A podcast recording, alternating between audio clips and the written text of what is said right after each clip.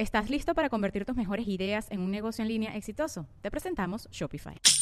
Tal vez no lo sabías, pero nuestro podcast More Than Mamis es un negocio. Y lo comenzamos, por supuesto, para desahogarnos y hablar sobre la maternidad, no para convertirnos en expertas de ventas y del e-commerce. Así que sí, necesitábamos ayuda para vender nuestro merch y poner en marcha nuestra tienda. Por eso estamos tan contentas de usar Shopify. Regístrate con tan solo un dólar por mes en shopify.com barra sonoro, todo en minúsculas. Ve a shopify.com barra sonoro para llevar tu negocio al siguiente nivel. Shopify.com barra sonoro. Bienvenidos a los Cuarentubers, el único programa pensado y hecho de cuarentones para cuarentones, en donde abordaremos temáticas de cuarentones, conducido por Poncho Borbolla y Miguel Burra. Arrancamos. Ahora sí, mendigos. 9 en punto. Serán las 9 con 3 segundos. Ahorita ya con 7, 8, pon tu 12, 13. Algo así, más o menos. Denise, bienvenida. Eres la primera. Josué Portillo, buenas noches. Karim, buenas noches. Alan Juan 123. A- Alonso, no. Bienvenido. Amaya Nicte. Hombre, un clásico. Voy a dar la bienvenida inmediatamente ya, directamente al señor Miguel Burra. Revila Sai. Ibarra Pérez, bienvenidos. Bien- Ibarra Pérez, fíjate que no sé si eres este hombre o mujer, muchacho o muchacha. Amigocha, Amigocha de mi corazón. ¿Cómo Déjame, estás? Me hago más para acá. Tú me escuchas en este momento bien. Ya no estamos usando te escucho perfectamente. artefacto. ¿Tú cómo, ¿Tú cómo me escuchas? Perfectamente. Ningún Yo artefacto de estos de. ¿De qué? Fíjate que tuve un día muy, eh, digamos, pues en honor al tema del día de hoy. Ajá. Acabo de terminar mi día laboral. No me dio tiempo de hacer- poner mi tinglado, de ponerme en el sillón, de poner el micrófono, como verán, está aquí atrás. Ahí Este, está. no pude, no pude, no pude, no pude. Pero bendito sea ¿Cómo el estás, Señor, amiga? ¿no? Bendito sea el Señor, Ahora- como dicen, que nos, Tenemos, que nos, sí, que nos agarre trabajando. Exactamente, exactamente. Yo, en cambio, no, ¿eh? Quiero ver gente sin ropa. Yo en cambio, Te pues, equivocaste de, de- de- te sea- equivocaste de live. Probablemente hagamos luego uno, pero eh, no es el de hoy. Sí deberíamos de hacer uno. Un nudista. Como con un, como con un, como con un cirujano que nos dibuje, ya sabes, que nos pintorrejea todo así de, mira, yo aquí te metería navaja, aquí te puedo bajar esto. Puede ser Pero cirujano de papadas. Un cirujano de papadas. Pues, ¿qué tanto trabajaste hoy, eh? Fíjate que tuve llamado de me caigo de la risa primero.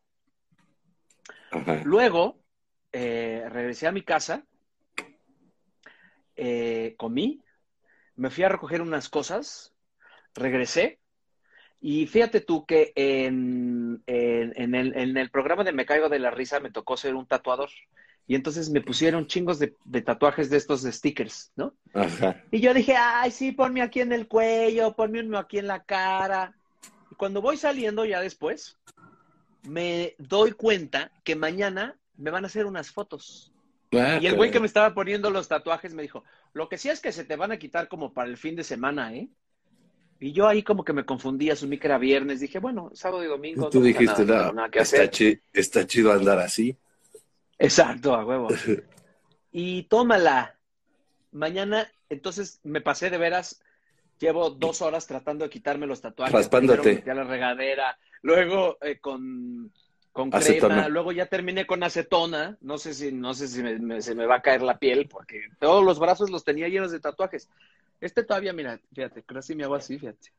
Yo, Todavía ah, tengo pegostito. ah, Así sí, estoy de todos lados. Tengo, tengo pegol. Mira que mm, sabemos bien qué es lo que es vivir lleno de pegol y es horrible. Con lo que lo odio, me dejó muy traumado a mí esa experiencia que tuvimos. Oye, fíjate, el tema de hoy, queridos amigos, primero que nada, bienvenidos a Cuarentubers, este espacio de disfunción, donde pues tratamos los temas que nos aquejan a nosotros, los personajes de esta edad, ¿no? Ah, Estaba yo sacado de otra, pero no sabía qué era el ruido, pero eras tú masticando. Ay, no me digas, ¿se oye mucho? Me voy a No, hacer no, no. voy a pasar para arriba. No, el público, ¿por qué me voy a ir a comer? Qué asco, güey. Yo odio Con ir a la nuestros dientes, con nuestros dientes Esa es falsos. otra cosa que voy a apuntar. Ay, lo de mis dientes, luego te cuento. Los dientes, qué desro- pasó? des- No, hombre, que el señor del laboratorio le queda mal al otro. Gente que no, no. aprecia, no aprecia su trabajo. Oye, este. mm, Pero bueno, pues el ya tema sabes de con quién ir, con la señora. ¿Cuál? La Ah, con la señora. No, señora, este, ¿cómo se llama? Señora mm, eh, Cecilia Sua- Sánchez. Sánchez. Ah, mira. Saludos Oye. a la señora. El tema de hoy, el trabajo, mejor conocido entre nosotros como chamba. Y aquí te tengo un dato muy interesante, querida amigocha. No me digas, Fíjate. ¿cuál es, amigo? Ya ves que a mí me gustan mucho ese tipo de datos de, de dónde vienen esas palabras como el sololoy, chingere, etcétera. ¿Por qué se utiliza la palabra chamba aquí en México? Ver, ¿Qué te imaginas ¿por qué? tú? ¿Qué te imaginas? Chamba. Em, mm, pues no sé. Mm, ¿Que la inventó varias. Chespirito? no. hay varias, este, hay varias teorías, pero una, y creo que es la que, que más se acerca, yo creo, a la realidad. En México la palabra chamba, que se refiere al trabajo, a alguien que se dedica este, a alguna ocupación en general, se originó en la década de los 40, fíjate, que fue ¿De los cuarentas? de los 40, efectivamente, los 40 No principales. inventes. Oye, del ¿por qué no les hemos hablado a los cuarentones de del los, siglo? no les hemos hablado a los de los 40 principales? Güey, los Ay. 40 principales, obvio. Dile, ahí, ahí está el, el Faisis, ¿no? Ahí, ese- a él hay que decir, güey, y ya cuarentubers principales. Este, en la década de los, década de los cuarentas hubo un, este, un como, como un, bueno, como un trato entre Estados Unidos y México para que muchos mexicanos se fueran allá a trabajar, lo que conocemos como braceros, ¿verdad? Entonces muchos se fueron a trabajar a Estados Unidos con un permiso provisional. Entonces iban a- específicamente a realizar tareas agrícolas, pero era durante un cierto tiempo, ¿no? Entonces Sí, iban sí, a sí. un lugar durante un tiempo, trabajaban y se tenían que regresar. Pero si se acababa este, esta eh, temporada, lo que, lo que hacían para ir a buscar otra cham- otro chamba era que tenían que ir para a solicitar un nuevo trabajo a la Chamber of Commerce. Chamber of Commerce. ¡No! Entonces decían, le decían ahí a sus familias, No ahorita vengo vieja, viene, voy aquí, voy aquí a la Chamber. Y ya de ahí se fue distorsionando no a voy aquí a la chamba. Y de ahí también, pues ya posteriormente, se originó pues todos estos bares que se llaman La Chamba, las cantinas que se llaman La Chamba. ¿Qué, qué, qué, dónde andas? Aquí en La Chamba. ¡Órale! Aquí en La Chamba. A la Chamber of Commerce, a la Cámara de Comercio, claro.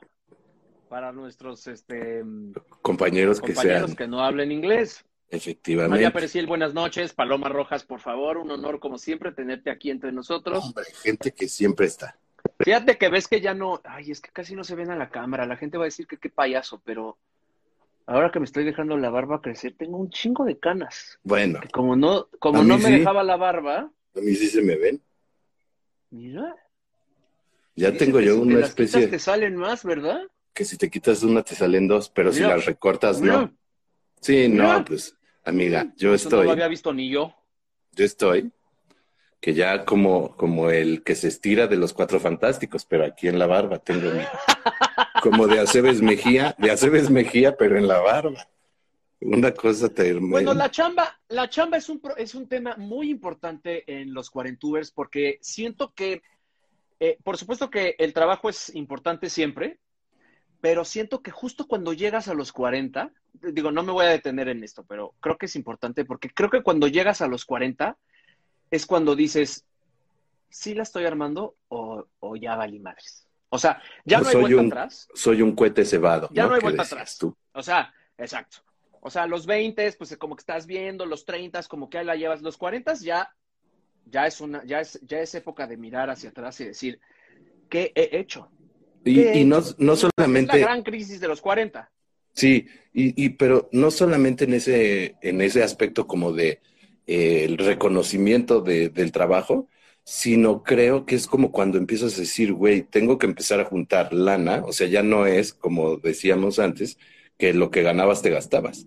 Tengo que empezar a juntar lana para que eventualmente en unos 20, 25 años, que probablemente, o sea, no que no pueda chambear, sino que baje la chamba por cualquier cosa o que yo esté más ruco, que tenga menos fuerza o lo que sea, quieres tener pues un cierto colchón o una seguridad económica, que ese y es, los papás, digo, el sub, también el se suman los papás. El sub, claro. Y es el subproducto de la chamba, ¿no? Que ese es este de mis grandes este, aseveraciones acerca de la chamba. Si tú, pa- para, para abrir, mira, para abrir fuertes, ¿no? Abrir fuertes, eh, no debe haber nada más horrible, nada más horrible que chambear por lana. O sea, que chambear en algo que no te gusta.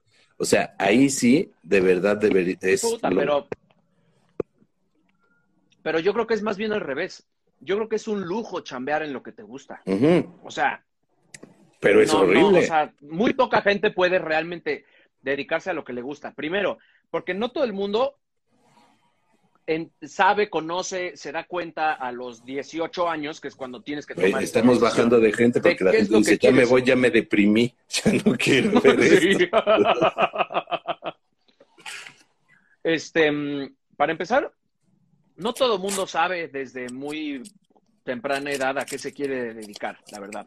Claro, Por un ese, lado. ese, ese es otro punto fundamental, que también ahí hay errores que te cuestan toda la vida.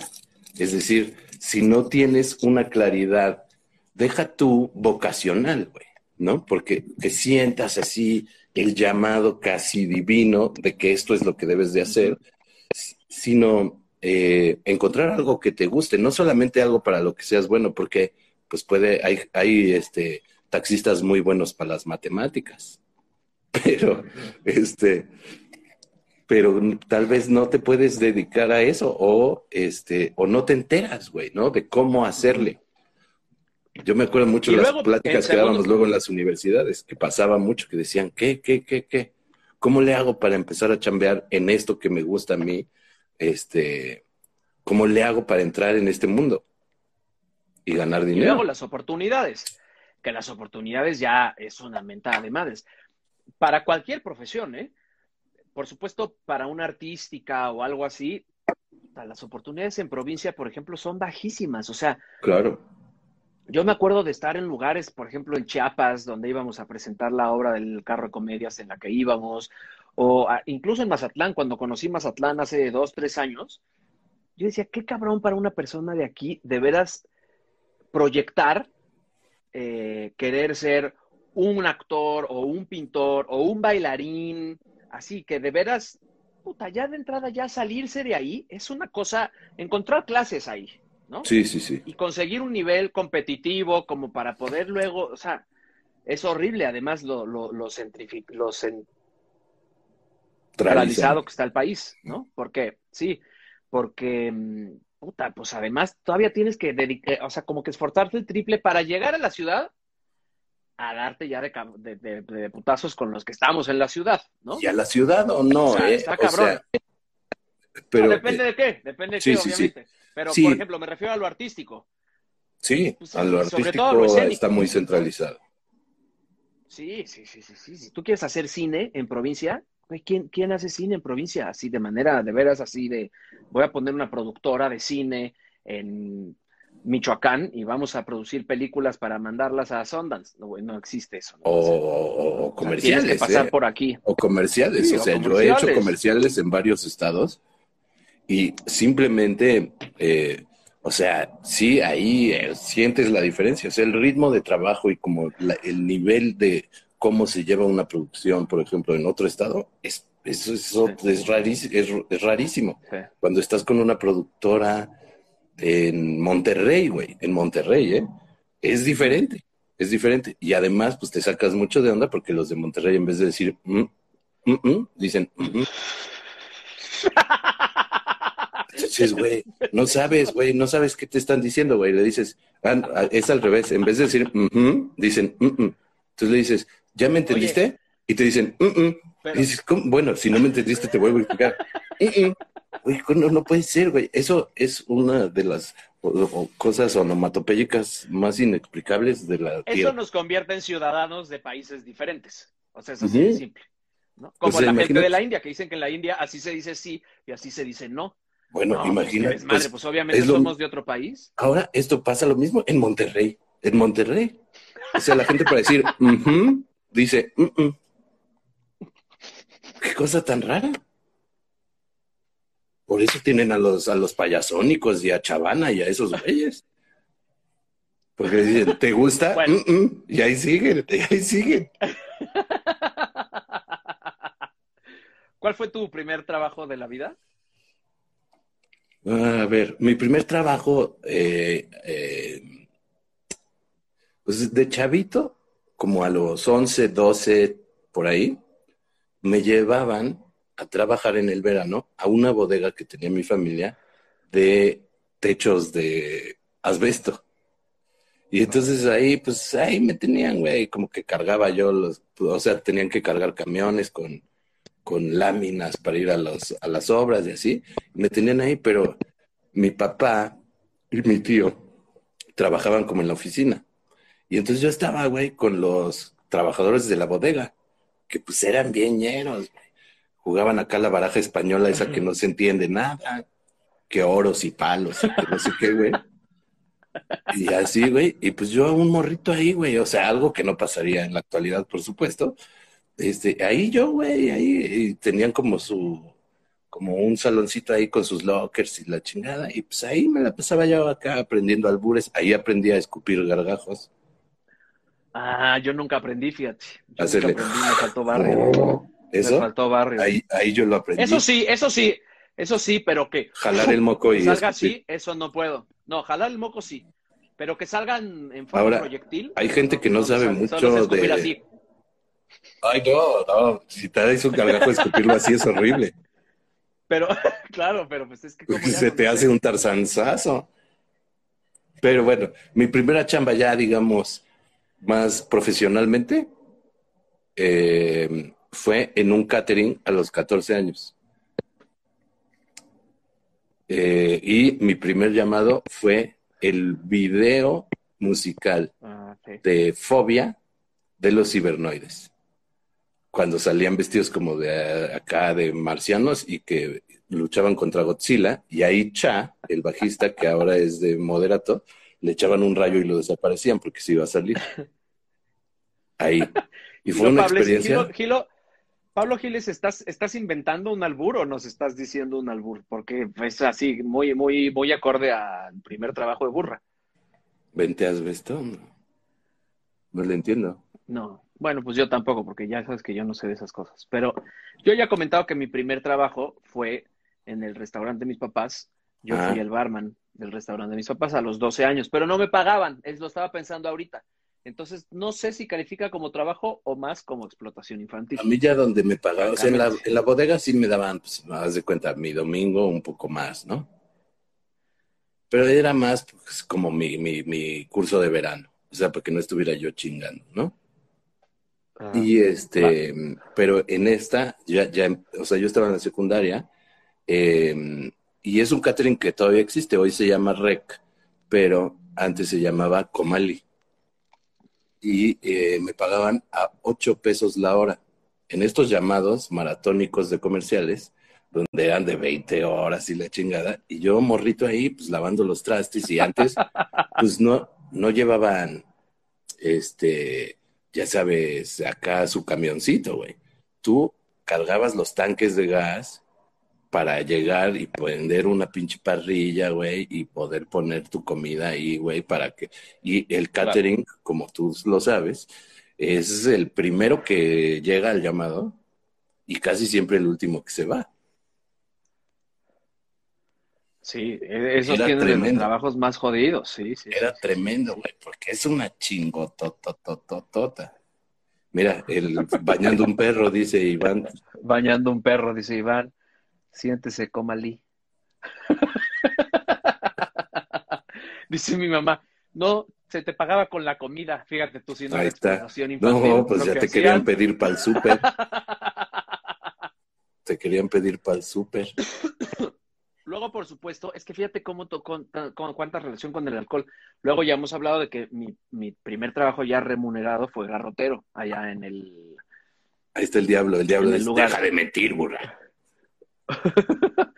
Eh, en el, este, en el, en el antro este que siempre tu hermana Ah. se acuerda cómo se llama, hombre, que yo no me acuerdo. En el Cronos, Eh, ¿no? ese sí me pagaban, pero también era un bar. Es que desde niño a mí me estaban inyectando el ron por las venas, o sea, no puede ser. Oh, es que cómo no nos va a gustar. Es que... Pero ¿cuándo supiste tú qué querías hacer en la vida?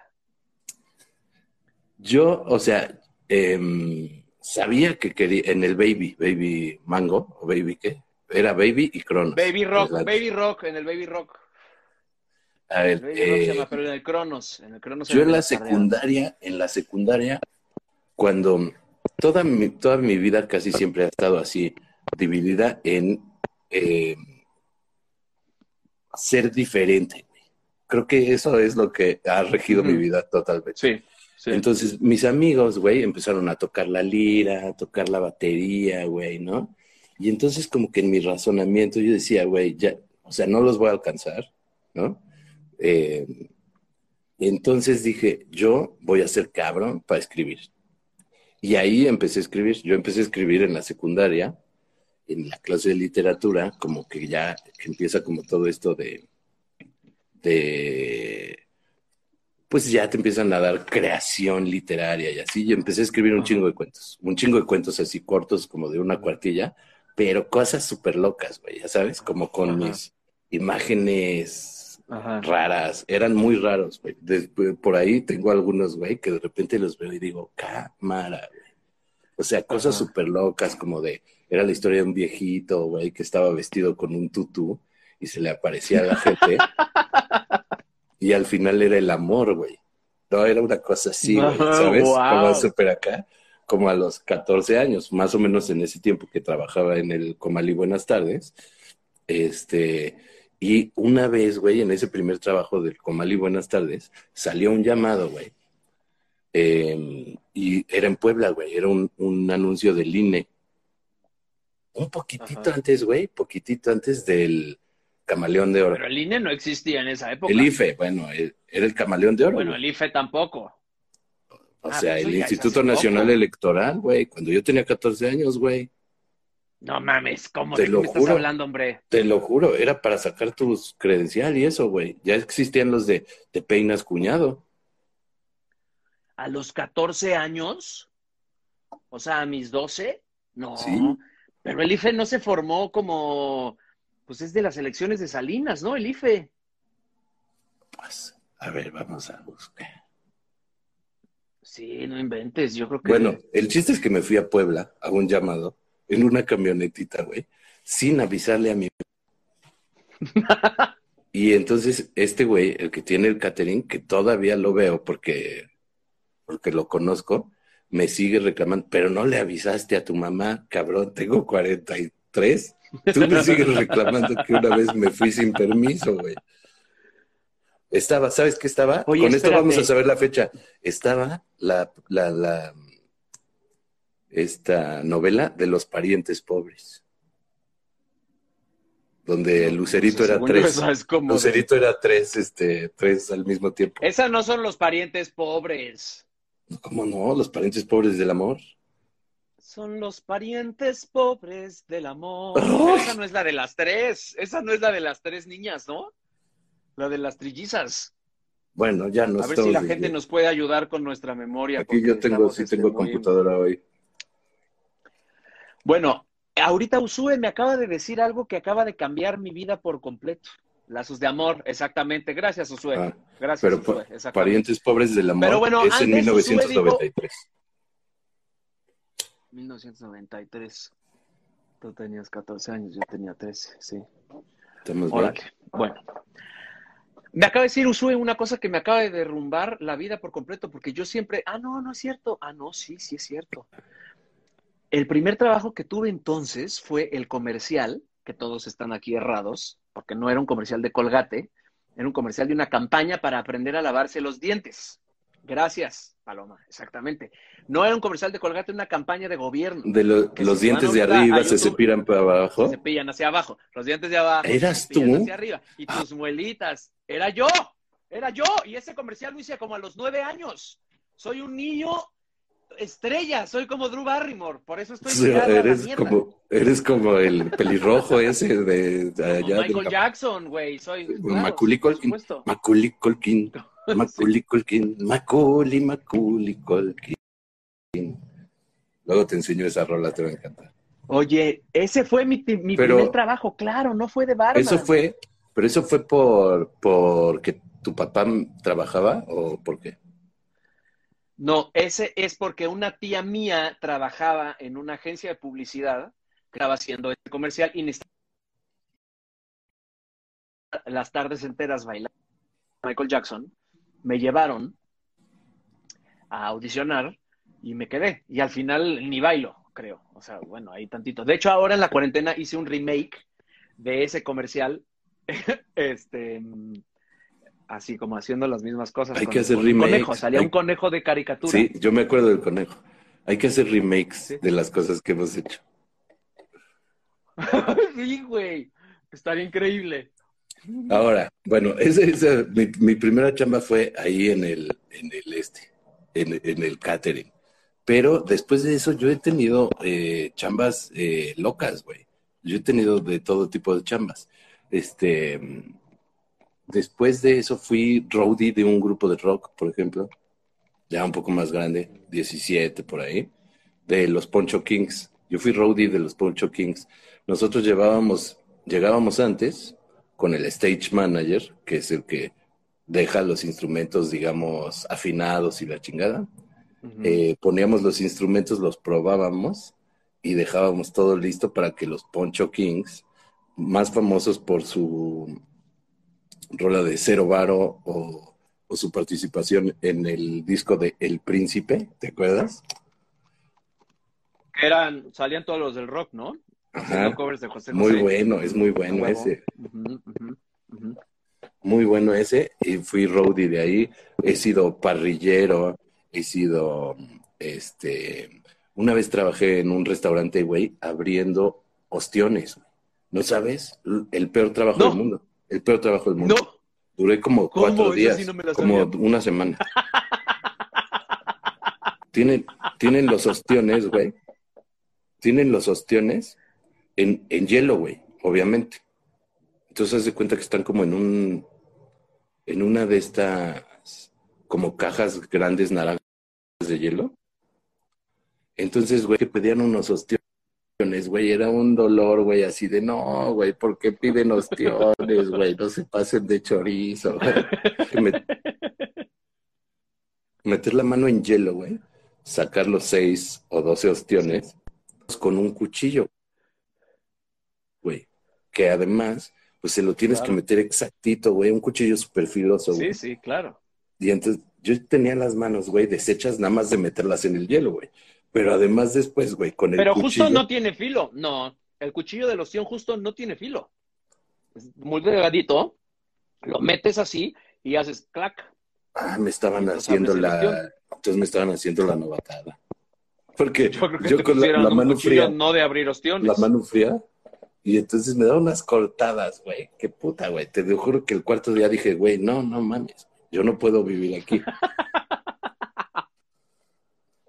Era, un, era Güey, en, Polan- en un- Polanquito, güey, en un lugar súper fresa, güey, así cabrón, güey, ¿no? Y estabas ahí horas. Entonces, me acuerdo, güey, una vez que no había comido, güey, yo llevaba ahí 10 horas trabajando, güey. Y, un, y entonces regresa una madre, güey, y tenía, ¿sabes? Como un cachito de, de algo. Y me acuerdo que me lo comí. Ve, no mames, la madriza. Perdón, Alma Huesca. Tengo que hacer un, un paréntesis. Este en vivo no es para platicar conmigo. Este en vivo es un programa que tenemos Miguel Burra y yo, que se llama Cuarentubers. Los dos somos los conductores del programa. Siento mucho este, decepcionarte. En algún momento haré un en vivo. para Mañana hacemos uno para que si ella quieres. pueda. Pero O- este programa es tan mío como de burra. O háblale, háblale mañana.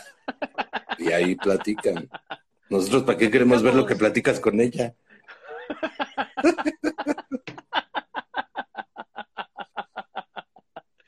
Oye, eso de abrir ostiones no me lo sabía y Puta. para la impro es lo mejor. O sea, Ah. güey, hubiera sido un gran, em- un gran oficio que decir. Señor que abre los ostiones en un restaurante nice de Polanquito. No mames. Ahora, en nuestra época, así como hoy en día existen muchos trabajos, trabajos, Exacto. como por ejemplo vender todas estas cosas piramidales que son las que están de moda hoy en día. Yo me acuerdo de la que estaba de moda cuando nosotros éramos niños. Bueno, una, que eran los búlgaros. Yo no sé si tú tuviste a alguien de tu familia que se dedicara a cultivar, oyendo, ¿eh? crecer, no sé cómo, cuál, cuál es el verbo que se usa. Búlgaros. Para los que no saben, los búlgaros son unos hongos. No sé qué son unos hongos. Son Son como una unas cosas que se bacteria, ponen no a sé. fermentar como, como una bacteria, exactamente. Es una bacteria, ¿no? Como para hacer yogurt y no sé qué. Y entonces, una tía mía eh, se dedicó a esto. Entonces, tenía un cuarto entero eh, lleno de estas cosas que es una bacteria, es una- no sé, es como un queso, una mierda asquerosa que olía a madres, toda su casa olía a madres por los búlgaros y entonces como que te daban unos búlgaros y tú tenías que ponerte en tu casa a reproducirlos y luego, pues no sé si iban por ellos o tú los regresabas y fue un no escándalo acepto. gigante, ¿te acuerdas? Yo ya no Porque- acepto nada, ninguna cosa así. O sea, ahorita es como cuando te regalan, ¿te voy a dar tantito de masa madre? Ya, valiste más. O sea, es como tener una mascota, güey. Es como tener una mascota, ya no puedes salir de tu casa, güey, porque no vaya a ser que la masa madre se te sale, güey, y ya todo a la verga.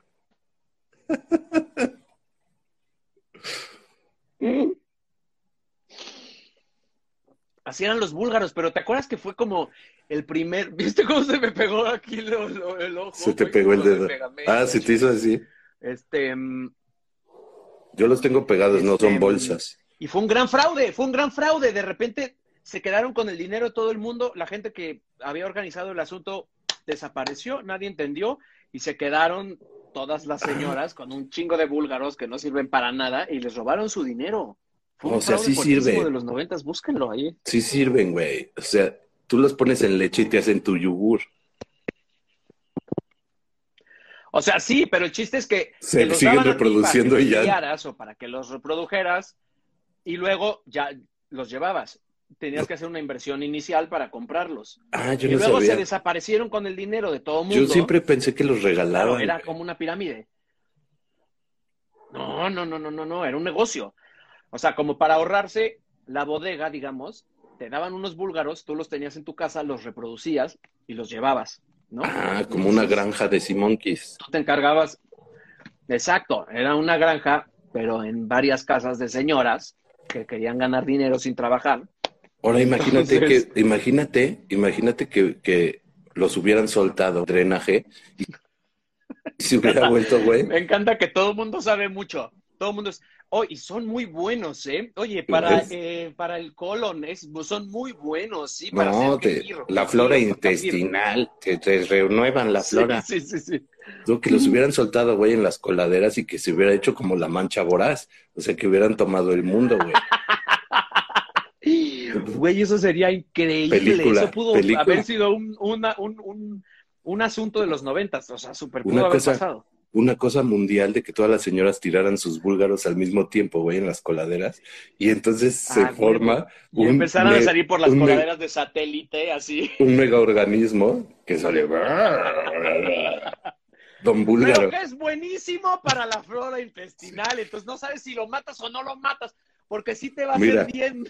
El, estreñim- el estreñimiento te lo quita porque lo ves y te cagas. Así va a acabar el corto.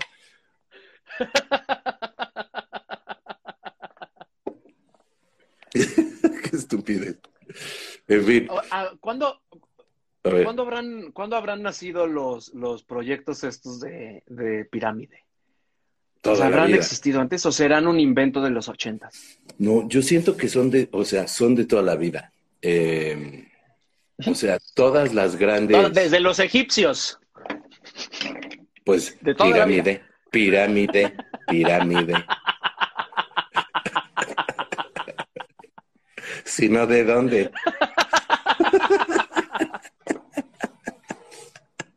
De ahí viene, pendejo, pues claro. Estúpido, estúpido.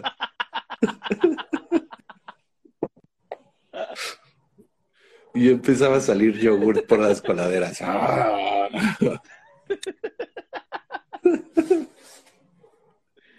Ya ni le ponían loncha a los niños. Así de, no, ya, ya, cuando pases por una coladera nomás te llevas un topper vacío. Abre, sirve, abres la llave, abres la llave del, del bebedero y sale yogur.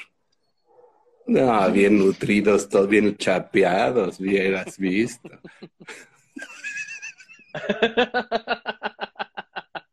Ahora, ¿para qué querías usar tu, tu lana de tus primeras chambas? ¿Para qué querría yo usar la lana de mis O sea, ¿no te acuerdas? Mm, seguramente para comprar discos. Ay, para comprar pececitos. Mm, Yo de niño era como Albertano. O sea, una de las cosas que a mí más me gustó de María todos los Ángeles es el fenómeno de ir al mercado a ver pescaditos. Yo era fan de que cuando los domingos íbamos al mercado y mi papá compraba y lo, fue lo que fuéramos a comer el domingo, y yo, mi sueño era pasar a ver a los pececitos, que era una señora que se ponía en la calle, ni siquiera tenía un puesto en el mercado, se ponía fuera del mercado de Cojimalpa y ponía peceras.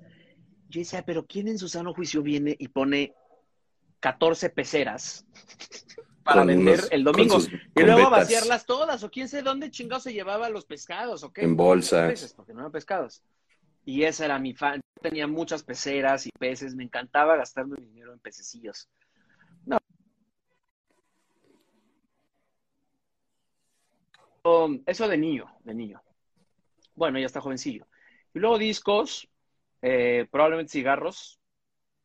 Este, mm, ¿qué más querría yo comprar? Pues es que, ¿qué más vas a comprar a esa edad? O sea, no era yo de cómics, no era yo de dulce americano. Fíjate que no era yo muy de dulce americano, no me importaba. Em, ropa. Ah, ropa. No, comprar ropa siempre ha sido mi debilidad. Comprar ropa, sin duda. ¿Tú? Yo, eh, según recuerdo, eh, la, porque además se tardaban un chingo en pagarme en Comer y Buenas tardes. Perdón a mi tío Armando. Se, para- se tardaba.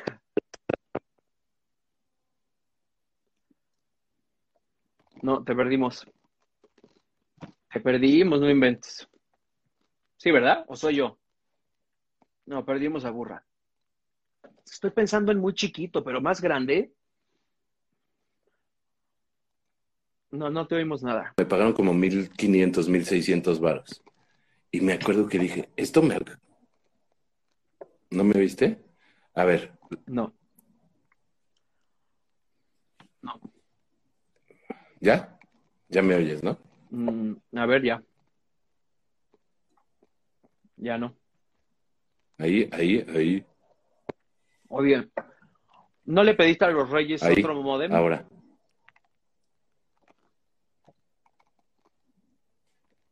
No. ¿Qué está pasando? Repite todo, Burra. ¿Ya me oyes? ahí. Es que, o sea, ahorita sí, pero luego ya te dejo de. Ahorita, ahorita, Ahorita, sí también. Ah, ahorita La también. primera vez que me... O sea, se tardaban un chingo en pagarme en el catering. Como en todos los comerciales, ya ves que se tardan 90 días o así, güey.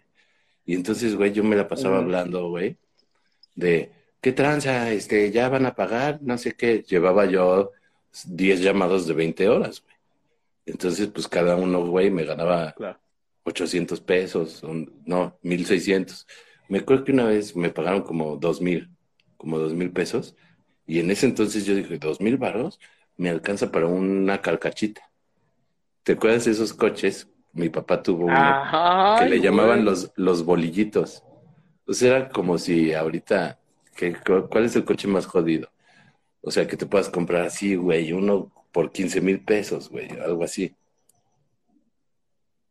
No, ¿no? pues, nuevo ninguno. No, no, no, uno súper jodido. Yo me acuerdo que compraba el segunda mano y veía los coches más Una jodidos. Brasilia, una Brasilia. Haz de cuenta, güey.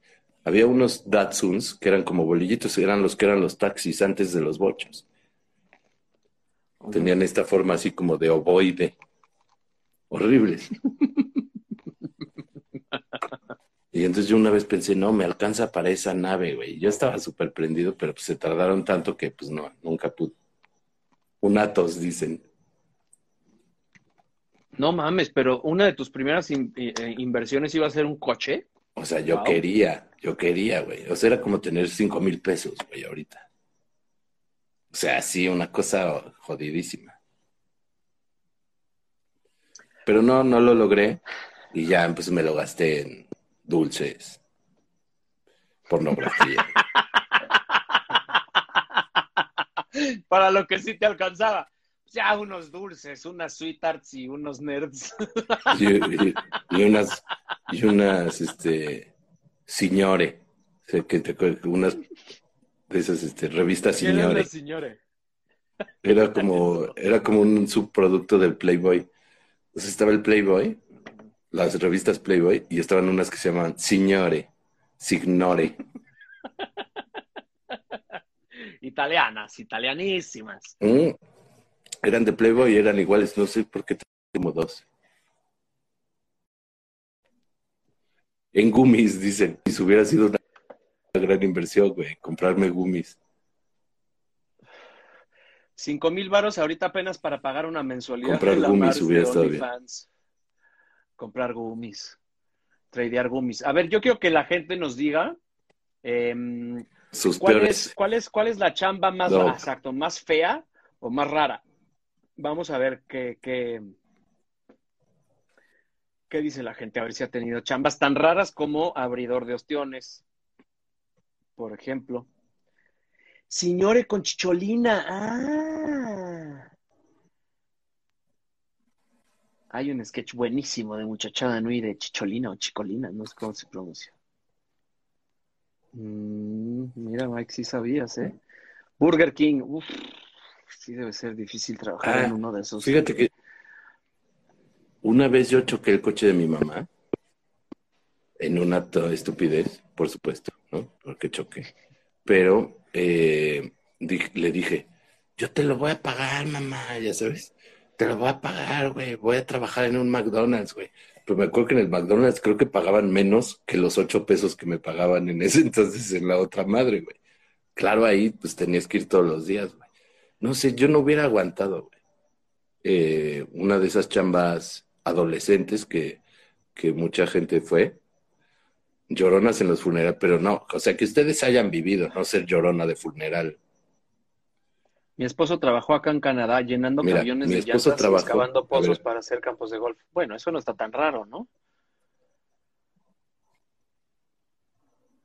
Pues sí, bueno, sí está raro, pero está chido. Que es pues al día por ponerle los popotes a las cajitas de leche Hershey's. Ok. No, es Una que vez me pagaron de 500 que hay pesos al trabajo, día. hay trabajo. Ah. Solo falta apoyarlos. De los que maquillan muertos. Puta, eso ha de ser fuertísimo. Pero son cosas con las que yo no puedo, güey. O sea, o sea, yo he tenido chambas raras, güey, y sí he hecho cosas por ganar dinero, pero, pero nunca, o sea, me, el- o sea, lo que yo veo culero es la gente que ya se queda ahí para siempre, ¿no? Que dice, no, pues aquí mi sueldito, este, pues es seguro. Pues sí. Barriendo morizas, supongo Ahí que es son- donde yo veo que tuerce el rabo. Pues sí, güey, pero también vivimos en un país con muy pocas oportunidades. O sea, creo que no, no, no está fácil juzgar eso. Leer verdad. cartas en un café. O sea- Ay, oye, pero tu mamá dice que leyó cartas en un café. Sí, y se- seguramente no sabía leer cartas, porque a mí jamás me las ha leído. O sea que ya me imagino, habrá gente que dijo, a mí una señora una vez me dijo una bruja que Igual yo y iba-". sí. y cambiaste el destino de algunas personas, mamá. Qué barbaridad, qué irresponsabilidad, no manches, no te metas con la mística del pueblo. Ambientar una fiesta de unos Mm. Ok. tipos narcos. O qué responsabilidad. O sea, igual le dijo, usted, usted tiene un destino, usted tiene un destino súper cabrón y lo va a lograr, ¿no? O sea, Eso también debe ser cabrón. En ese tipo de trabajos es donde puedes influir en la gente, güey, debe ser increíble, güey. Usted lo Mi va a mamá ya lograr. está, ya está. Usted no tenga temor. está teniendo Usted fans, vaya mi mamá. por su sueño. Vaya por su sueño porque lo va a lograr. Nos está cotorreando. Sí, nos está Nos cotorreando. está cotorreando además. Imagínate. Tu conexión está fatal. Pero qué, pero cómo sacó, pero cómo sacó de lana cuando vendió las pastillas allá, ¿te acuerdas? ¿Cuándo? Ay, es que sé que me, sé que me, que me cambia. Cuando vendió allá en este, allá en, en Avándaro. Oye, el otro día que eh, vi la de la serie esta de Rompan Todo, y dije, ¿cómo es que yo no le preguntaba a ningún tío si fue a? Porque mis papás yo sé que no fueron. Bueno, mi mamá no sé, pero mm, yo creo que no. Pero algún tío yo creo que sí debe haber ido a Vándaro. Estuvo grueso a Vándaro, ¿eh? Míralo. Yo le vendía papel a mis, pap- a mis maestros cada que iban al baño en la escuela y sí ganaba. Órale. esos maestros zurrones. Es este, es tremenda la malla, ¿eh? Sí, Yo no tiene- estoy mintiendo Ceci Towers, pero, pero ¿qué dijiste que habías hecho Ceci Towers? Yo tengo una amiga que se fue a, muy locochona, que se fue a vivir a Alemania una época y era asistente de mago, güey. Imagínate qué belleza. Además Uh. estaba loca como una cabra y ciega como un topo. Y cuando nos dijo, no, pues estoy viviendo en Alemania, ¿cómo le estás haciendo para vivir en Alemania, güey? ¿De dónde sacas dinero? Soy asistente de mago. Puta, me parece de los mejores trabajos que puede tener cualquier persona. Bueno, yo una vez, yo, Asistente de yo mago. cuando fui a Alemania, te, te conté, creo que esto sí te lo conté, yo cuando fui a Alemania, llego a Alemania, güey, me quedaban 100 dólares, se había juntado todo, toda mi lana, güey, para todo. Y entonces me voy a, me voy a Alemania, donde vivía mi primo, cuando llego allá, güey, 100 dólares. Entonces digo, güey, ¿qué, ¿qué puedo hacer en Alemania si no hablo alemán, güey? ¿Qué trabajo se puede hacer? Y entonces eh, me ah, inventé, que, esa es una teoría y filosofía que quiero ahora este, plantear, me inventé y le dije, mi, mi primo trabajaba en un restaurante como un Taco haz de cuenta, era un restaurante de comida mexicana. Y les dije, ¿qué tal que me hago como un mimo mexicano? Era un mimo como con bigote. Y le hago globos a los niños. Es lo que puedo hacer sin hablar alemán, güey. Y así conseguí, güey, un- unos cuantos marcos alemanes, porque todavía ni siquiera había euro, para viajar eh, un mes, que fue lo, lo que me quedé después. Órale. Igual, igual la, la asistente de mago, las asistentes de mago no hablan, entonces puedes estar en Alemania sin hablar alemán. Claro, pero no, eso está perfecto, sin hablar. Pero, güey, o sea, yo digo, estaba tan ciega, no ha de haber visto ni la caja donde se tenía que meter para que la rebanaran la pobre. O sea, vaya, No si le decían qué carta ves aquí, no sabía decirte, no sabía decirte qué número. Así de, y cuando veas esto te tienes que salir de la caja. No de visto ni bueno, ni, ni, Bueno, de ni- oído. ni- De oído. de oídas, de oídas. Dice, Una vez de pequeña, Creo que esto es tantita sangre, ya me tengo que salir. una vez mis- de pequeña, mis papás me castigaron y me mandaron a vender fresas en la carretera ABC de ella de Irapuato. Claro. Si no, si no, ¿dónde? Claro. Por supuesto. Ahora, ahora existen un montón de chambas nuevas que yo no estoy seguro, eh, o sea, a que antes no existían, güey, ¿no? O sea, como ser eh, community manager. Claro, entiendo que sea de acuerdo a la tecnología, no sé qué, pero hay casi, casi licenciaturas de community manager. Yo no entiendo qué Oye, pero es una ciencia, güey.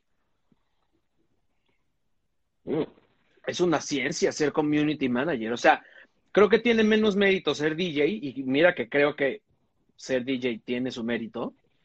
Pero, mm, Miguelito, que fue investigador privado y busca tesoros. Ah, Marquito. Marquito. Yo conozco muy bien a Marquito. Marquito fue y tiene su credencial que sacó, ya sabes, de curso por correspondencia de investigador privado, güey. Ese güey es un ídolo. Ese güey es un ídolo. Fue investigador privado, buscador de tesoros, güey. Se compró una de esas Verga. máquinas, se compró una de esas máquinas, güey, de titit, titit, titit, titit, titit, y buscó tesoros, güey. Y Yo tengo un eh, tío que también buscaba tesoros. y su último, su último trabajo, güey, que este es uno de mis favoritos, se fue a vivir al Gabacho, a un sembradío de mota, no sabemos si legal o no, pero era un sembradío de mota, y él tenía un camper, güey, en medio del sembradío de mota, y tenía que estar ahí seis meses en lo que crecía la planta, solo, güey. Nada más una vez a la semana le mandaban, güey, este, pues acá sus cosas, y, o sea, una vez que, que, que hablamos con él, bueno, o sea, me limpio el culo con hojas de mota. O sea, cuando ya no hay nada, güey, así. El güey en un camper, güey, seis meses en un sembradío de mota sin nadie alrededor, güey. No mames. Lo que tenía que hacer, güey, era todos los días ir, dar la vuelta, güey, revisar que no hubiera nadie, güey, la- como un velador forever, un velador interminable. Que es un mystery shopper.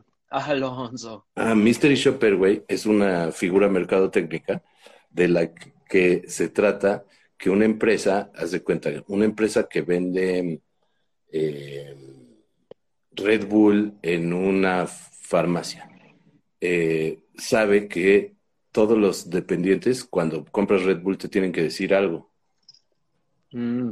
Entonces mandas un mystery shopper para que vaya y me dan Red Bull y si no te dicen, o mandar a un güey de menor de 18 años a comprar chupe.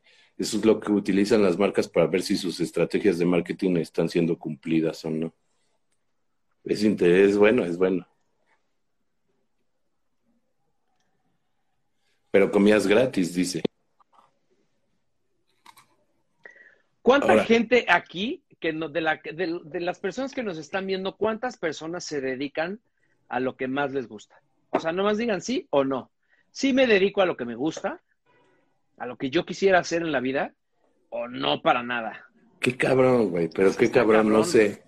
O sea, no sé si vale el... O sea, bueno, no, sí, pues no los conocemos. Pero tú no has tenido, tú no has tenido crisis así de, güey, ¿por qué estoy haciendo esto? Ya no quiero hacer esto. Tuve, tuve, No, tuve, no me sí, equivoqué. claro. O sea, trabajando en, la- en, en las oficinas, yo trabajando en oficinas, claro. O sea, en esta última oficina en la que trabajé hubo un momento que dije, ¿por qué estoy haciendo esto? Pero tenía un sueldo fijo, güey, que sostenía a mi familia. Pero, güey, llegaba yo a mi casa casi, casi a llorar, te lo juro. Qué cabrón, ¿eh? Todo mundo- casi todos están diciendo que sí. Qué bien. Qué Porque bien, ¿eh? son de nuestra generación, ¿no? Pues mm, no sé, más bien pues nos, nos, nos ve gente feliz. Yo he tenido, yo, he tenido mucho, o sea, chambas que sí de repente, o sea, además yo tengo esta condición que probablemente sea psiquiátrica, en la que no puedo, güey, estar en un solo proyecto. Tú, tú me conoces. Sí, yo tampoco. sea, yo tampoco. Estoy en una cosa, güey, y, eh, y, y cuando ya se cuando ya se está haciendo, güey, ahí me empiezo a dar un chingo de hueva. ¿Sí me explico? A mí lo que me gusta, güey, es empezarlo, güey. Como todo esto, güey, como vamos a inventar, güey, una madre, güey, que sean unos changos que den las noticias. Ese proceso, güey, puta, es cabrón, güey, ¿no? Inventando, güey, así inventando una madre, güey, nueva, güey, que dices, puta, está cabrón, güey. Si logramos hacer esto, güey, no sé qué, ya que lo, y dices, ah, ahora se me ocurrió otra cosa, y empiezo a hacer otra, güey, ¿no? O ahora, y empiezo a hacer otra. No es que me, o sea, por ejemplo, ahorita haciendo Backdoor, güey, en el que estuve casi desde el minuto cero, güey, escribiendo y desarrollando y tratando de generar una personalidad, no sé qué, ahora se está haciendo y me sigue prendiendo. Pero ya, ya está hecho, güey, ¿no? Y entonces ahorita, güey, estoy traca, traca, traca, traca, traca, traca, inventando otra madre como cuarentubers y ahora estoy inventando otra madre que tengo hace mucho que se llama Alguien tiene que hacerlo, que, la, que ya la estoy haciendo, güey, que, que pronto va a salir, güey.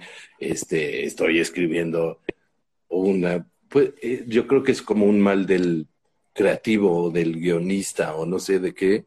O sea, cuando estás en un proceso para, para hacer un guion, ¿no? Y estoy inventando una historia.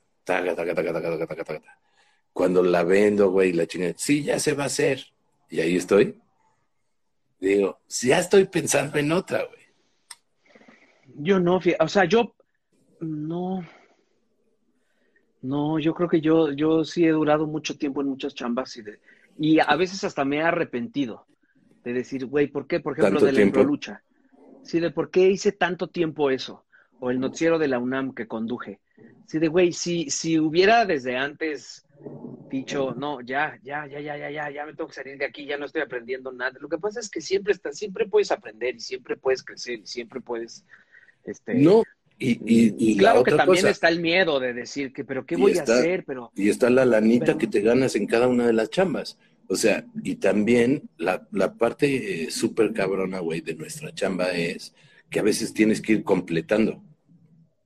O sea, normalmente que sí ha pasado, es em, que eh, tienes varias chambas que completan tu sueldo. Nunca tienes una chamba que te dé toda la lana que necesitas. Sí, sí, sí, sí, sí, también, también, también, también, también. ¿No? También. Sí, es muy difícil en esta chamba tener algo que te dé trabajo, digo, que te dé dinero todo, el año. Todo el tiempo. Este, no, no existe. ¿Qué nos pasó? O sea, en los micos teníamos, teníamos, y ganábamos bien para esa época y ganábamos bien al mismo tiempo hacíamos otras cositas, güey, y todo eso era sí, ganancia. Pero también los micos nos quitaban un día a la semana. Es que, es que ese, es picabas los ojos el resto de los días. Esa es una gran ventaja. Esa es otra gran ventaja, güey, de nosotros, güey.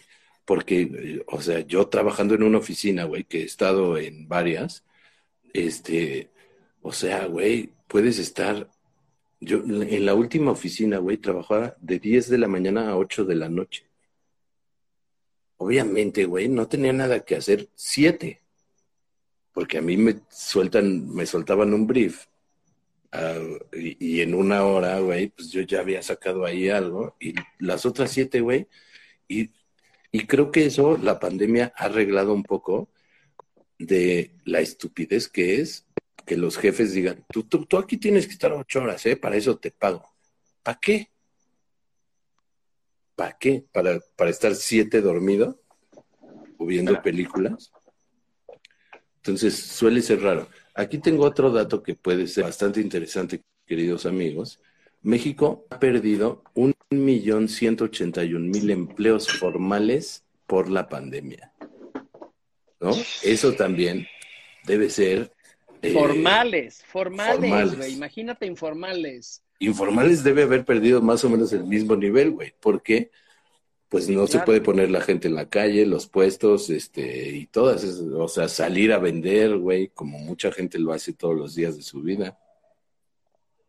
A ver, esta pregunta está buena. ¿Cuáles son los trabajos que alguna vez consideraron y, y ahora y ahora dicen, qué bueno que no le entré?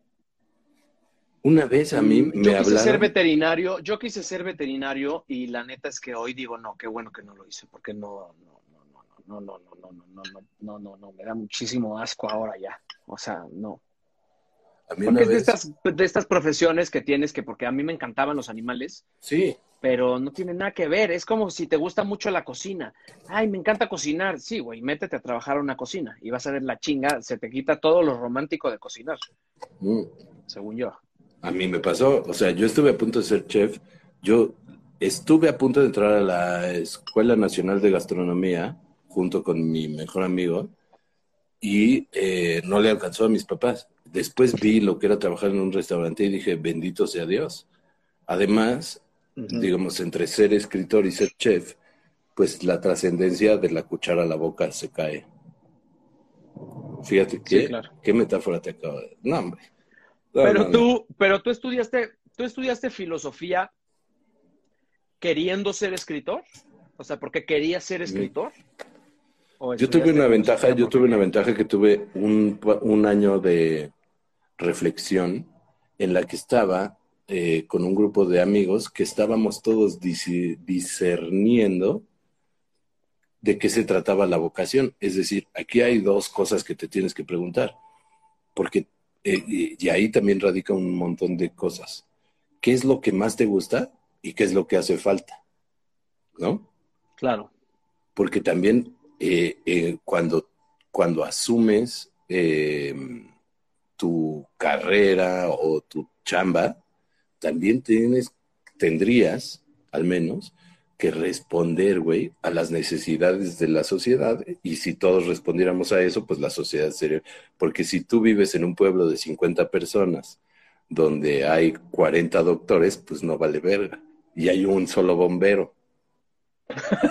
esa, era, como la reflexión que yo siempre hacía. Imagínate que viviéramos en una sociedad de 50 personas y en esas 50 personas hay 40 doctores, pues vale madre, güey. No sirve de nada, ¿no? Entonces también... Tampoco sirve de mucho ser el único bombero. Sí, pues no. Estaría horrible ser esa persona, Y, imagínate. y- y que nada más tenía una manguerita. sí. O sea, porque también Los depende de incendios eso. tenían que ser Pero, a 100 metros a la redonda de la estación, si no a la chingada. Bueno, pero si son 50 personas probablemente lo lograría. Pero también dependiendo de las herramientas que tenga la sociedad para que tú desarrolles tu trabajo. Es decir, si tú eres bombero y no hay un solo camión de bomberos o vives en un lugar donde no hay agua, pues entonces no tendría sentido. güey. ¿No? Entonces, como esas cosas, güey, a mí me machacaron el cerebro Qué durísimo. bonita con esa 18 historia, güey. Está cabrón. Entre los 18 Ser y los bombero en un 19 pueblo donde años, güey, me parecía muy duro, güey. Yo, yo tuve un momento de oscuridad durísimo cuando no podía decidir qué quería hacer, güey. Hacer, ¿eh? no, no ser, porque yo sabía siempre que iba a ser un culero. Pero sí A me ver, machacaron la me cabeza. gustó. Dice, mm, chinga, ya se me subió. Libertad en tus tiempos libres versus un sueldo con horario fijo. Yo, yo, yo debo decir Es que tiene que ver con si, si haces lo que te gusta. A mí no me importa tener un sueldo con horario fijo si me divierto. O sea, a mí la cuando gente te me dice. Güey, yo, por ejemplo, casi nunca necesito vacaciones. Casi nunca en mi vida de verdad he dicho, necesito unas vacaciones. Porque no las necesito, porque mi trabajo me encanta, porque ponerme a, meterme a un ensayo es como irme de viaje. Es lo más Dar una divertido. función de impro o hacer unos sketches de backdoor es como irme de vacaciones, es igual, ¿no? O sea, Más esta última No, vez. no, esta última no. vez fueron vacaciones. O sea, esta última vez, bueno, es que eran vacaciones, porque Tú además y yo, estábamos en, pues, en la provincia. ya lo hemos dicho un par de veces, pero, o sea, em, pensando, pensando en mi, mi mejor, mi mejor momento de chamba, em, claro, en muchas me he divertido mucho, pero yo creo que esto último que vivimos, güey, o sea, sí hay Sí una cosa ve, que dije, Sí no mames, ganamos, ganamos una lana. eh, yo solamente fui dos semanas, güey, y sigo impactado del nivel de diversión, a pesar de todo, el nivel de diversión, o sea, de irme a encerrar dos semanas, Sí. güey, con un chingo de gente, güey, que además prácticamente todos me caen bien, a divertirme, güey, enloquecido, güey. O sea, eso, güey, se convirtió para Pero mí. también nos pasaban los micos, ¿no? O sea, yo me acuerdo del, del camerino mientras nos maquillaban en los micos, era Loco. Loco. así espectacular, increíble, divertidísimo, O pero, sea, no, no podías pero son risa. garbanzos de a libra. Sí, a ver, cabrón, sí, pero ¿cómo, ¿cómo te explicas? O sea, y esta es otra reflexión que yo he hecho eh, continuamente. ¿Cómo te explicas que a ti y a mí, o sea, así de fácil, güey, a ti y a mí juntos nos haya pasado dos veces en la vida, güey? Hay personas a las que no les pasa nunca. Tú y yo, güey, hemos estado en dos momentos de nuestra vida, güey, donde hemos disfrutado nuestra chamba de un nivel, güey, que dices, no me quiero ir de aquí, güey, que estás ahí, ay, ay, ay, ay, ay, ay, ay, ay, ay, ay, ay, y te estás volviendo loco, güey, que dices, güey, esto es, esto es lo, lo más cabrón, güey, esto es lo más cabrón que me puede pasar en la vida, me estoy cagando de risa, güey, me estoy divirtiendo, güey, la gente me mama, güey, y, y nos ha pasado dos veces, cabrón. Dice Cindy Janet, ¿tienen algún negocio aparte para sustentar la vejez? Y ya viniste a cagarnos la fiesta, Cindy. O sea, ya. O sea, ya, eh, con este comentario, todo lo bien que nos la hemos pasado, todo el presente en el que hemos vivido, ya valió madre. Porque no tenemos ningún negocio. Porque no tenemos absolutamente nada más que la diversión de nuestros, eh, la diversión etérea de nuestros. De No momento. tenemos nada. Y ya, entonces ya, ya, ya llegaron los 40 otra vez. Así de, ¿qué estás haciendo por tu futuro? Está ¿Qué vas a hacer bien. cuando, cuando ya, cuando Muy ya no estés cagado, cuando tus chistes ya no tengan referentes, cuando la gente ya no se ría Lo- de lo que Los míos ya están a punto ¿Qué de vas a hacer cuando la gente diga, ay, eres como Jorge, Jorge Falcón, o sea, ya no das risa, mano, ya nos reímos de otras cosas? Y tú, pues ya no entiendes de qué se está riendo la gente porque el humor es 100% referencial. Gracias, Janet. Gracias. No, tiene, tiene toda la razón, tiene toda la razón. Yo sí estoy buscando, o sea, yo, yo tengo una inversión para mi retiro que pago todos los meses. Tengo una inversión para la universidad de mi hija que pago todos los meses. Y tengo una inversión en una empresa que eh, cada año me da ahí un poquito de lana. Y ahorita estoy buscando eh, otro tipo de inversión que estoy esperando que, suce- que sea real para ver si funciona. Y estoy siempre buscando ese tipo de cosas. Eh, hay otra pregunta muy interesante. ¿Qué es lo que más les caga de coexistir con otro güey en su ambiente laboral? A mí, particularmente, me zurran, me zurran los güeyes que dicen, provechito. No puedo.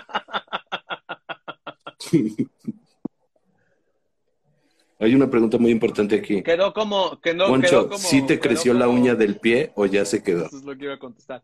¿Quieren que se las enseñe? No estamos en horario familiar, o sea, creo que sí podría. Me caga la gente que dice, povecho. Híjoles, no, es que no lo vamos a lograr. Chequen, para esto sirvieron mis clases de ballet en el SEA. Ay, si llegas rap.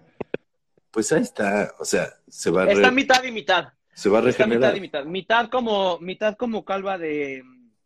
No sé qué dijiste, pero fue muy ofensivo, sobre todo considerando que yo soy calvo. Yo dije algo calvo. Y, mm, no, Ah, no, no, ese no, güey. quien lo preguntó, quien lo preguntó. O sea, como que la mitad está bien y la otra mitad es como un callo, como un callo que está pegado ahí a, a, mm,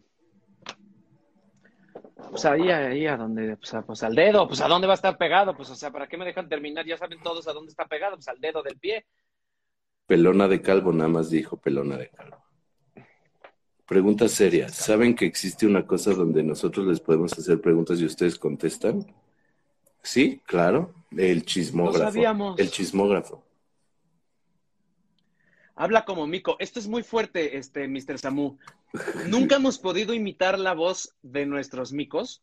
Y a veces, ¿te acuerdas? O sea, a veces de repente íbamos en un taxi y por algún motivo salía la conversación y platicábamos con el del taxi y nos decía, a ver, hagan la voz, hagan la voz. Y no podíamos, o sea, no nos creían porque como teníamos las máscaras, Y, y la en, los, máscara en las que orejas. la voz saliera de una Y en las orejas. Ajá. Tú la oyes diferente. la- eh, toda la máscara hace que la voz se oiga diferente, porque pues, resuena diferente y todo. Entonces, si nosotros tratábamos de hacer la voz de nuestro personaje no, sin máscara, no se oía igual. Esta noche 40 en haciendo mi ballet, corte claro, informativo. Esta noche en mi corte informativo, las noticias más importantes, no, las noticias más chundas, tenían sus palabras. ¿Qué decía después? Este, mm, Y yo te, y yo te decía, de- mi querido flaco de oro de las noticias, que te agarraba tu mano. Ya siento que ya te, ya te tomaste una cantidad importante de cubas desde entonces hasta hoy, ya no te sale esa voz ni Bueno. tantito. No, no me sale, pues no, no, no, es imposible. No, no sale. No, yo ya ni me acuerdo cómo era, fíjate. Mira, dice Pellizco, tal vez ahora con el tapabocas les vuelva a salir. Igual, igual podríamos intentar. Muy buena, muy buena intención. Sí, sí es muy importante dedicarse a lo que a uno le gusta, carajo. Yo Muy creo que, o sea, te, te- y, y- y lo es repito, un lujo, pero. lo repito, pero y- y tú me sí, dices que es un no lujo, pero no debe haber, no debe haber cosa más culera que, que trabajar en algo que no te gusta. Yo sé que hay mucha gente Sí. que, que tiene Claro. que hacerlo, güey, porque alguien tiene que hacerlo. Próximo programa que estará al aire muy pronto en la televisión nacional, pero debe ser culero, o sea, o que no te provoca algo, güey. No, no, no, o sea, no tiene que ser tu sueño, güey. Pero te voy a decir Porque- una cosa, ¿eh? También es muy, mm, también es muy válido esta gente que dice, yo voy a trabajar para hacer dinero. Para tener dinero, para hacer lo que me gusta. Para comprarme una casa en la playa, para poder irme de viaje, para mantener una familia, criar una familia. O sea, también es muy válido y decir, bueno, yo ocho horas de mi día me voy a dedicar Sí. a darme una putiza que no me gusta para poderme pagar la vida que sí me gusta, ¿no? Porque a mí me encanta navegar y entonces mi sueño es comprarme un velero. Ah, bueno, pues órale, pues. O sea, Yo tengo, también es yo tengo un compadre súper listo, o sea, es muy, muy, muy, muy listo, güey, eh, y que es muy bueno en su trabajo, pero su trabajo no le gusta, o sea, no, no es lo que más le gusta en la vida. Eh, y una vez me dijo, yo me voy a chingar unos años, güey, voy a juntar un chingo de lana y ya, voy a mandar a la chingada todo lo demás.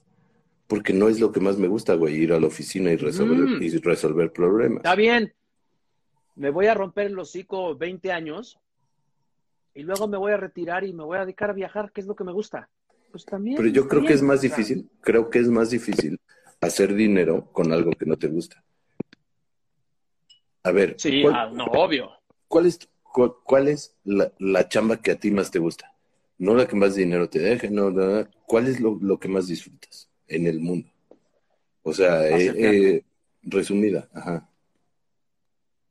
Actuar, o sea, ensayar. Ensayar teatro es ah, lo que más me gusta. Ensayar, ¿ves? ¿Ves cómo no es lo mismo? Sí.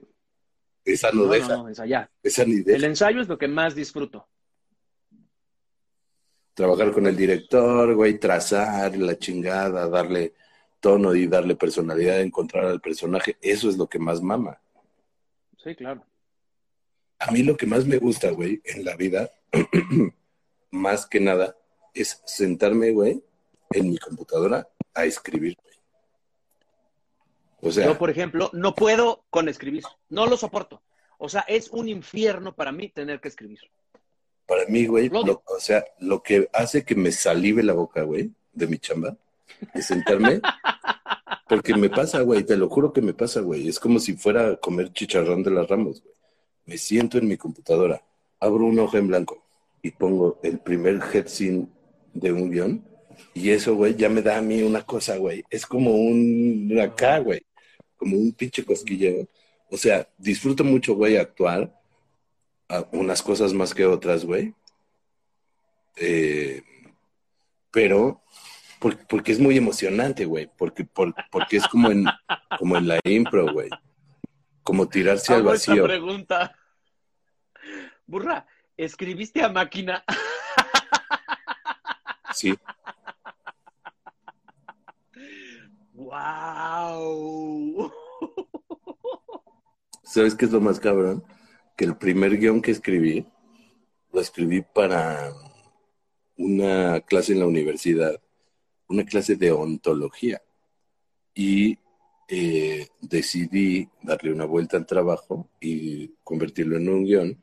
Y era un guion sobre el suicidio que se llamaba La Cornisa, que eran unos güeyes que estaban sentados en la cornisa de un edificio a punto de suicidarse y lo escribí a máquina. Ya era una máquina eléctrica porque en la universidad ya existían las máquinas eléctricas, pero eh, sí escribí a máquina mi primer guion. Bueno, sí, guion, guion, sí. Dijo Amaya ahorita que ella quiere ser actriz, pero no cree lograrlo.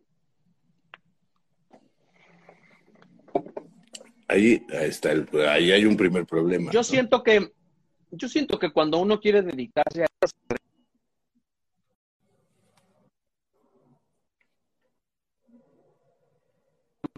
cada seis meses, la competencia es muy cabrona, no se trata de si estás bien o mal calificado muchas veces, por ejemplo, en el caso de la actuación, bueno, pues si necesitan un güero, pues no me van a hablar a mí, punto. O sea, no me van a hablar a mí por más que yo esté capacitado y, o sea, no importa. Pero mm, yo creo que mm, el, la cantidad de sacrificio es proporcional a la cantidad de lo que te gusta hacer eso. O sea, yo no, yo no concibo haberme dedicado a otra cosa. Y yo siento que la mayor parte de las personas que nos dedicamos a esto no concebimos dedicarnos a otra cosa. Y qué bueno, si te puedes dedicar a otra cosa, está perfecto. O sea, también, también está bien, ¿eh? Porque en una de esas no eres infeliz haciendo otra cosa. Tal vez te adaptas, le encuentras el gusto, este, y dices, ay, bueno, yo quería ser, este, actriz cuando tenía 20 años, pero ya tengo 45 y la neta es que, o como la mamá de una amiga mía que siempre quiso ser actriz y a sus 60 está estudiando actuación. Ya, Está bien. porque dijo, no me voy a morir sin hacer esto. Desde un punto muy como de, bueno, no es que vaya a construir una carrera, nada más. ¿O Tengo sí? ganas de actuar, tengo ganas de salir en una obra de teatro, tengo ganas de que me hablen para una película, en un asunto como mucho más, em, pues aterrizado, ¿no? Pero, mm, pero yo siento que si tienes dudas, o sea, y dices, sí quiero hacer eso, pero no, yo creo que, pues, entonces, no, no lo hagas. O sea, no lo hagas porque, porque nomás vas a perder tiempo. Ahora, si de verdad es, no te ubicas haciendo otra cosa en la vida, te va a salir, te va a salir. 100%. Es una carrera de necios. O sea, no, Y, y- no necesitas y- tener nada en particular para hacer esto. No, no, no, no, pero eh, también creo que, mm, o sea, si, si es eh, lo que más te gusta hacer, te va a ir bien. O sea, sin duda, güey. Porque si lo que más te gusta hacer es chorearte a gente y venderle cosas, pues te va a salir bien, güey. Y si lo que más te gusta es freír papas, güey, o también te va a salir bien, güey, cualquiera. Pero tiene que ser, o sea, sí yo pienso eh, que sí es importante hacer algo que sí te apasione, por lo menos, ¿no? Exacto. Y- y- es que es y- lo que dice Papastec. Pero creo que ahí, ¿Conoces a un actor o actriz que no le guste su chamba? No conozco a ninguno. No conozco a ninguno. no O sea, harían eso. es que no aguantas, no aguantas una carrera como esta si no te gusta. No aguantas, es- no aguantas esperar O sea, cinco horas, güey, si no te gusta salir y hacerle. una "Ah, mierda". na, na, na, na". Claro, y que te rechacen un millón de veces en castings y que, o sea, no la aguantas, no la aguantas. Si no la amas, o sea, esos momentitos del ensayo, del montaje, o bueno, ahorita la pasamos increíble en Backdoor. Backdoor es un garbanzo a libra, es un proyecto fantástico. Todos sabemos que no va a haber muchos proyectos como Backdoor en nuestras vidas. Es así. O sea, no te Vuelvo llegan muchos proyectos de esos Que en la nos vida. haya pasado, que nos haya pasado dos veces, güey. O sea, de verdad, nosotros lo Sí, estamos sí, dejando la verdad, pasar sí, un Somos poco. muy afortunados. Yo te lo he dicho, yo te lo he dicho varias veces. O sea, a mí, a una, aquí veo otra pregunta. Este, ¿alguna vez has trabajado con un actor eh, con el que digas, no mames, esto es lo más cabrón que me está pasando? A mí me ha pasado dos veces y ha sido trabajar con Poncho. Porque dos veces me ha pasado hacer las cosas que más me divierten en el mundo, güey. Y eso no le pasa a toda la gente, güey. Aquí se está viendo, claramente. Estar tan Pero divertido. también es producto, Sí, también es producto de todo lo que habíamos hecho antes, ¿no? 100%, Porque 100%. Tú me viste y dijiste, yo con ese güey puedo trabajar porque seguro tenemos cosas en común y entonces me hablaste y Alfredo, que pensaba lo mismo, también me habló. Pero antes, yo llevaba 10 años Mil. de haber salido de la carrera. Por supuesto. O sea, 10 años de hacer teatro, 10 años de ganar una mierda, No, 10 100%. años de hacer otras chambas, de dedicarme a algo que no me encantaba. O sea, pues sí, o sea, de que cuesta trabajo, cuesta trabajo. Así. Muchísimo Yo sé trabajo. que ustedes ven aquí una cosa así como muy miel sobre hojuelas, que nos vamos de viaje a trabajar y nos asustamos, y, o sea, sí, claro, pero eso trae muchas, muchas, muchas, muchas horas vuelo, ¿no? Obviamente. sin, sin mamonear, no quiero, no quiero sonar así, pero lo que quiero decir es, una, este tipo de experiencias, pues te las chambeas, o sea, te las buscas, ¿no? Por supuesto, por supuesto. Inclu pero aún así quiero decir que es fortuito que tú y yo hayamos vivido dos, dos garbanzos de libra. O sea, güey, no a cualquiera. Dice. Amaya, es que, o sea, no tengo dudas de que quiero estudiar actuación, de que quiero, pero mm, eh, Lalo Carrillo, que no sé quién es, eh, me dijo que actuación estaba feo y mejor periodismo. Bueno, o sea, pues si tú le vas a hacer caso a Lalo Carrillo de qué quieres hacer tú en la vida, pues Digo, ya, y hay muchos Carrillo, ¿qué vas pa- a ver de lo que tú quieres hacer? Si estuviera tan fea la actuación, pues entonces no habría nadie actuando, pero habemos Y- muchos actuando, entonces no y está hay tan muchos fea. caminos, hay muchos caminos para actuar, y hay muchos caminos para escribir, eh, y hay Claro. muchos caminos para todo. Eh, ¿Qué opinan de los másteres Gisitrino? Al rato, a rato, sus sketches me recuerdan a los doblajes de los moneros. Eh, estoy trabajando para ver si podemos este, tener alguno de ellos para hablar eh, de comedia a Giso o, o a Trino o a los dos para ver si los podemos tener en algún episodio. Porque están muy metidos. programa de comedia. Están muy metidos, sí. Eh, pero bueno, eso eh, tengo varios ahí pensados que luego vamos a platicar. Bueno, mira, para cerrar, para cerrar, yo lo que creo, güey, en cuanto a la chamba y que eh, ¿te acuerdas que nosotros cuando éramos los micos eh, íbamos a universidades a hablar sobre periodismo, que era rarísimo, ¿no? Porque nosotros éramos un programa periodístico a pesar de todo, un programa de noticias. Eh, y nos llevaron a muchas, a muchas universidades a hablar con los chavos eh, sobre lo que pasaba en el mundo de las noticias. Y normalmente eh, lo primero que nos preguntaban los chavos universitarios era, eh, ¿cómo le hacemos para, para entrar en este mundo? O sea, deja tú el mundo de las noticias, sino el mundo de la televisión, generar un proyecto periodístico, generar un proyecto de comunicación, generar un proyecto de entretenimiento. Y yo en todas esas eh, siempre les dije, eh, el- la chamba no te va a buscar a ti. Por lo menos es el camino que yo he hecho desde que yo dije quiero hacer televisión. eh, eh, supe que la televisión no me iba a buscar a mí. Tú tienes que generar un proyecto y generarte una chamba que no exista. Tú tienes que inventar una chamba para poder eh, hacer lo que te gusta, que es eso otro camino, ¿no? En vez de entrar a trabajar de editor, si tú quieres hacer un pinche programa de noticias, invéntate un programa de noticias que nadie más haya inventado y véndeselo a alguien que te lo pueda comprar. Yo eso he hecho, yo sin ningún, este, sin ninguna clase de privilegio, palanca ni nada, logré entrar a la televisión con un proyecto en el que creía y, en el- y- y que amaba profundamente y logré que se hiciera con gente que creo que es profundamente talentosa y nadie fue y me buscó y me dijo, vamos a hacer un proyecto donde unos extraterrestres digan las noticias, sino que lo inventé y fui y lo vendí y creo que así es como uno se genera la chamba de sus sueños. Ahora yo diría, porque yo he seguido una teoría prácticamente contraria. O sea, sí, y, y siento que a veces el asunto de invéntate algo que no exista o invéntate algo que nadie haya visto, se convierte en una piedra Sí. en la espalda gigantesca. Por Porque hacer algo que no se haya visto, probablemente es porque no has visto lo suficiente, porque seguramente ya existe. Sí, sí, sí. Pero no importa, porque a la gente muchas veces le gusta ver lo mismo, ¿no? Digo, no por nada, Chespirito estuvo 25 años repitiendo la chiripiorca.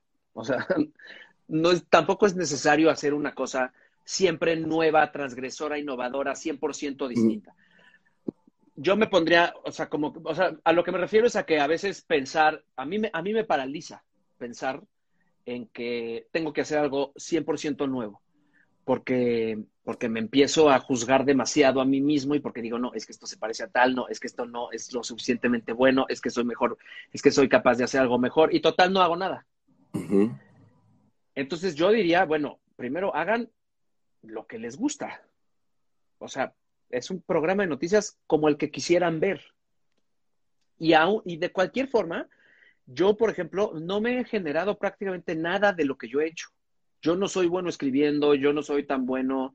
eh, o sea, yo entré a la impro porque vi a Leo Ortiz Gris improvisar y dije, yo quiero hacer lo que está haciendo ese güey porque se ve que se le está pasando increíble. Y la neta es que así he hecho todo. He sido muy afortunado también, ¿no? Y también hice nueve años un noticiero que pude haber hecho tres y estuve cuatro años trabajando en una universidad en algo que pues, me dio mucho, pero no era propiamente mi carrera. Y cuando me sentí como así en punto, que fue a los 28, dije, ahora sí, solo me voy a dedicar a actuar. Voy a ver si lo logro, ¿no? Ya llevaba ocho años medio actuando y medio haciendo otras cosas. Em, y por ejemplo, eso que decían hace rato, que Derbez dice que hay que saber si uno tiene talento. Hay mucha gente en el medio que no tiene talento. Mucha gente. Mucha gente que no tiene talento, pero estudia un chingo, ¿no? Trabaja el triple, pero ahí está. O hace muy buenas relaciones públicas, o se inventa sus proyectos. O Sí, sea, sí, sí. No, la no. cosa es que si te gusta, o sea, tra- trabajar va a haber que trabajar. O sea, eso, de eso, de eso, de esas no se van a salvar. O sea, Y que, y que va a estar Eso es cabrón, lo güey. único que creo que es va a estar cierto. cabrón. Y que va a estar Sí. cabrón. sí, sí, A mí, mi, mi, mi, mi asesor de tesis, cuando yo le dije, yo quiero hacer un programa de televisión, me dijo, vas a tener que presentar 100 proyectos y de esos 100 proyectos, uno va a jalar. Yo la pegué al Claro. 50. Yo la pegué al 50. Ah, para mí, o sea, para mí mi sueño era hacer un programa que yo hubiera pensado, tal vez junto con alguien más, que yo hubiera pensado, que yo hubiera, eh, y que me divirtiera. Y lo logré una vez y probablemente, o sea, y me ha costado trabajo ir a más, güey, ¿no? Y buscar otros nuevos. Ese ha sido mi camino, no digo que ese sea el único, y chambear, chambear, chambear y buscar juntarte con la gente que te divierte trabajar también es súper cabrón. Mira, dice aquí, Derbez ya se cree maestro gurú de la comedia. Pues fíjate que en parte lo es, ¿eh? Sí, O sea, te puede gustar o no gustar Derbez. Yo tengo como mi teoría con Derbez, que es que fue tan talentoso y tan cabrón que lo explotaron a tope y no hay manera de que una cabeza de para tal cantidad de contenido durante tantos años, este, innovando. eh, y bueno, ha, ha decidido, o sea, nos puede gustar o no lo que está haciendo está Derbez, cabrón. pero, pero no cualquiera hace una carrera de ese tamaño, ¿eh? O sea, no cualquiera, porque igual y yo puedo decir, a mí no me gusta eso, yo podría hacerlo mejor, pero hay mucha gente que dice, yo quisiera hacer lo que está haciendo Derbez y no lo logra. No. O sea, ese güey está muy cabrón, muy cabrón, nos guste o no nos guste. Y yo soy un poco enemigo del, te guste o no te guste, ah, es súper inteligente. No, hay una diferencia entre ser inteligente porque eres un cabroncillo, ¿no? La gente que dice, ah, muy inteligente, este, Duarte cuando estuvo poniendo vacunas de agua a los niños con cáncer, muy listillo porque supo desviar el dinero y para eso se requiere inteligencia. Eso es ser un hijo de puta hecho y derechamente, o sea, punto. ¿No? O sea, ser listo y además hacer las cosas bien, eso es lo complicado, ¿no? Sí, Y sí. no está chingándote a los demás. Y Derbez no es una persona así. Entonces, yo creo que yo creo que tiene tiene nuevamente está Regina tiene... Vasco con nosotros y tenemos que plantear ya un programa un programa con Regina Vasco. urgentemente, vamos a pensar vamos urgentemente. a pensar. vamos a cantar nuestros éxitos yo quiero cantar hasta que te conocí, Rian, tan, tan, Es que esto, Regina, tienes que saber, esto es un, un sello que tenemos siempre que empieza esa parte de hasta que te conocí, hasta que te conocí, nos paramos. Vi la vida cuando lo...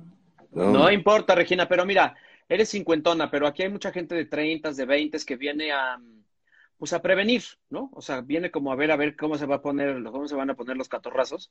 Podemos hacer ese programa especial contigo para prevenir cómo se van a poner los catorrazos. Más vale prevenir. Muy bien, tú te tenías que hora y ir. media de programa. Los queremos mucho. Nuevamente, nuevamente. Mucho. Me gustaría terminar Mucho. con esto. Un beso, un saludo a mis padres, mis hermanos, mi amigo Bao y mi compadre Ernesto Alonso. Regresamos el próximo martes con un tema diferente. Diferente. Ole, ole, hola. Ole, hola. Ah, la de cámara, cámara infragante.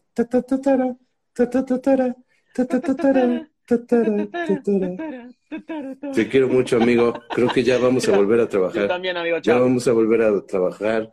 Esperemos, yo ya estoy a Sí, punto de volver sí. a trabajar para escribir y ya estamos a Ah, punto de volvernos bueno. a ver. Que nos hagan unas pruebas, que nos hagan unas pruebas y volveremos a abrazarnos Usue, te amo. Y- Regina, muchas gracias. Te amo. muy pronto, muy pronto. demás también, pero pues podremos grabar, son, la verdad, podemos o sea, grabar. Te amo, Paloma, este, María Te Pérez amo. Gil, a María Pérez Gil. María La Pérez amo. Gil, te amo. A los demás no, porque tampoco entrego yo mi amor así tan fácil. O sea, tampoco no Los queremos mucho y los queremos ver triunfar. Gracias por escuchar a los Cuarentubers, el único programa de cuarentones para cuarentones. Nos vemos la próxima emisión para seguir cotorreando. Como dice la chaviza. Hasta la próxima.